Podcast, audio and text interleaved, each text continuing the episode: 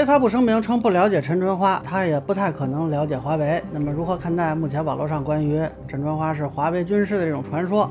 究竟是谁侵了谁的权？大家好，我是关注新闻和法律的老梁，让我来跟您聊聊这事儿。这是一个非常有趣的事儿啊！按照媒体报道呢，这个华为内部社区发了一个声明，说网上有一万多篇夸大演绎陈春花教授对华为的解读评论，反复炒作，基本为不实信息。华为这边呢也收到了不少的问询，所以呢正式声明说是华为与陈春花教授无任何关系，华为不了解他，他也不可能了解华为。那么，如果大家之前稍微关注一点财经话题呢，这个陈春花和华为的这个段子可能会听说过啊。二零一六年，华为帝国的创始人任正非先生力排争议，孤身一人呢去给一位奇女子做司机。妻女子上车之后，发现司机竟然是任正非，吓了一跳，大气道：“任老板，您可是我认识的身价最贵的司机了。这个女人是谁呢？”啊，这个网上有类似的很多的视频，那么还有管这个陈春花叫华为军师什么的。呃，这个事儿呢，多多少少是有点夸大啊。就他跟任正非见面这个事儿，陈春花是说过的。现在在北大国发院的官网还能找到这篇文章，说二零一六年年底他跟任正非先生见面，确实是任正非开车来接他们，但并不是接他一个人，而是还有田涛、孟平、曹毅、姚洋几位老师。当时他一看是任总呢，就跟姚洋老师说啊，这是史上最贵司机啊，这应该是开玩笑性质的。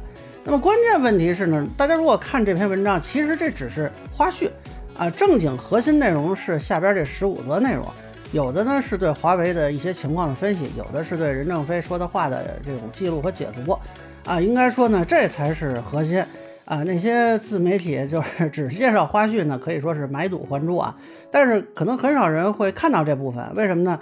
呃，一是呢，可能很多人对下边内容不一定能看得懂啊，不太感兴趣。另外，恐怕有一些内容会引发争议，比如说有一段是华为是一家全球化公司，而非中国公司。这部分提到呢，华为瑞士的负责人说，华为不是一家中国公司啊。大家是不是想到联想的杨元庆先生了？那这个话呢可能会有争议吧，所以我想很多人就忽略过去了。那么现在这个华为呢发了一则声明啊，我看有的说陈春花声誉一落千丈，这恐怕呢又言过其实，而且有法律风险。大家如果仔细看华为的声明啊，并不是说陈春花的解读评论不实。而是夸大演绎的内容不实，我觉得谈不上是声誉一落千丈，当然对陈春花教授多少还有点影响。那么这就涉及一个问题，是谁侵犯了谁的名誉权？就我个人看法，这是夸大演绎的自媒体侵犯了华为和陈春花的名誉权。暂时没有证据显示说陈春花有不实言论，啊，但可能还有一个值得讨论的地方呢，就是很多这个所谓的夸大和演绎的内容啊，虽然不实。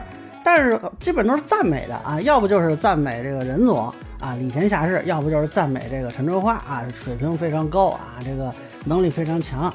反正大家如果看着相关的自媒体视频，基本上都是啊先先说这个俩人怎么见面啊，竟然要向他求教，然后。再开始说啊，华为是一个什么样的企业？那就是网上公开资料嘛。然后陈春花是一个什么样的啊牛人？然后公开资料当当说一堆，最后啊才揽到这事儿上。那按理说呢，这要夸他的啊，那这个算不算名誉侵权？